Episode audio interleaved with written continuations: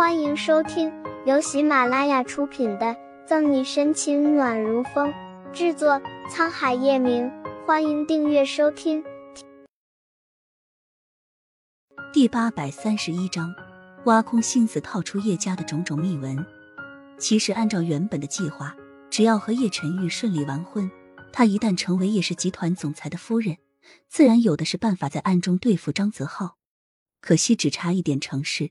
偏偏在这个节骨眼上，张泽浩找上门，他绝不能因小失大。左心言的态度令张泽浩很满意，他也早就看透他的那点小心思，只需寥寥数语的威胁，就足以达到目的。既然左小姐这么爽快，那我就明说了。张泽浩轻蔑的笑了一声，缓缓探身靠近他。左心言本来下意识的想躲开，可张泽浩却仿佛丛林中捕获猎物的巨蟒。他每向后挪动一步，他便靠近一分。听说最近左氏发展的不错，你马上也要得偿所愿，想必你对叶氏的机密多少也了解一些。张泽浩笑眯眯的直盯着他，不给他任何犹豫的机会。左心言眸色怔忪，绷紧面孔，猛咽一口口水。眼下他逃无可逃，只能利用月璇对自己的信任，把所知晓的全盘托出。我可以告诉你。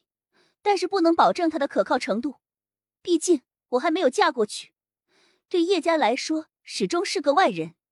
左心言躲避着他的凝视，恨不能一股脑说出来把他请出去。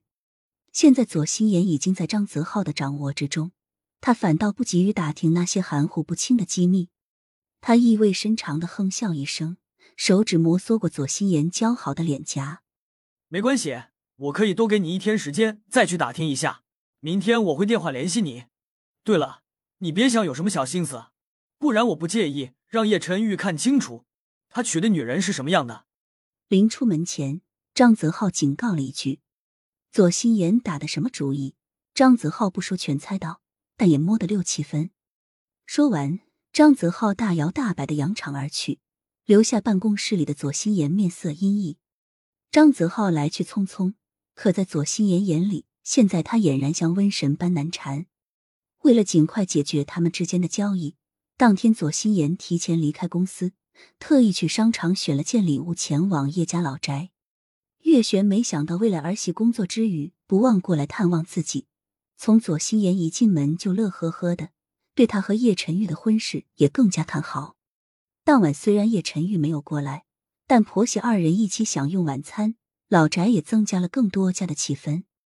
借着月璇心情大好，吃过晚饭，左心言就拉着他边看电视边闲谈，挖空心思套出叶家的种种秘闻。玄姨，这段时间陈玉忙得脚不沾地，我担心婚礼不会如期举行。左心言面带焦虑，哈哈哈，你这小丫头放心好了，前两天公司出了点问题，陈玉在处理罢了，你安安心心准备做你的新娘。就算是绑，我也会让陈玉乖乖娶你的。月璇没看出左心言的小心思，直言不讳，压根没把他当外人。那就好，新阳现在都没好转，我只是担心陈玉的身体，万一他累垮了，那我怎么办？咬紧下唇，左心言渲然欲泣。左心言越这样表现，月璇对他就越满意，拍着他的手背安慰。陈玉的能力你清楚的，加上还有廖医生在，不会出什么问题的。再加上你马上就要嫁入我们家，到时候有你帮衬着，陈玉肯定会轻松很多。可我我对叶氏也不怎么了解，心有余而力不足。左心言有些气馁。没事，这不是有玄疑在吗？我和你仔细说说。考虑片刻，月璇想着左心言对叶晨玉死心塌地，肯定不会做什么对叶氏不利的事。便打算把有些重要的消息告诉他，因为某些人和事，月璇有些计划。但左心言是那个人的侄女，和那个人有血缘关系，他就没必要防着。一晚上，左心言对叶氏集团了解了不少，甚至啧舌不已。